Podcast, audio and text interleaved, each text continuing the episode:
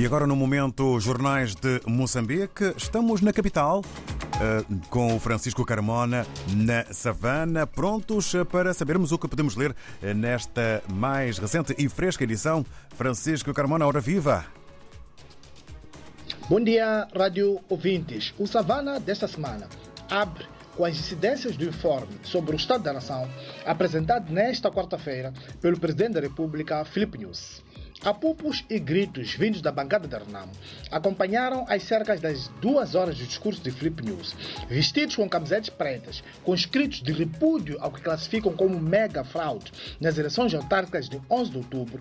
Os deputados da Renamo deram costas a Flip News quando a presidente do Parlamento, Esperança Bias, o chamou para prestar o seu informe.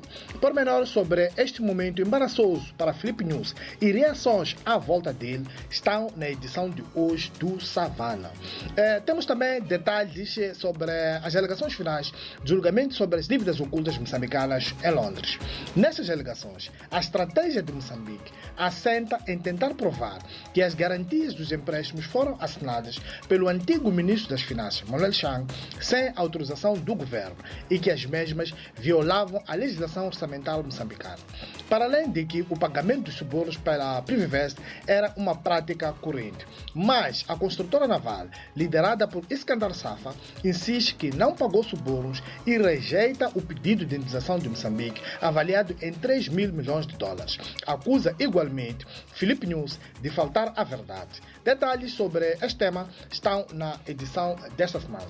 Eh, não passamos ao lado da marcha realizada em Maputo, que juntou cerca de 100 pessoas, entre jornalistas e ativistas de direitos humanos, que reivindicavam um espaço livre para o exercício do jornalismo e de condenação ao bárbaro assassinato do jornalista moçambicano João Chamus na semana passada. A marcha foi promovida pelo MISA Moçambique, que culminou com a submissão na manhã desta segunda-feira na Procuradoria-Geral da República de uma petição sobre a impunidade dos crimes contra jornalistas.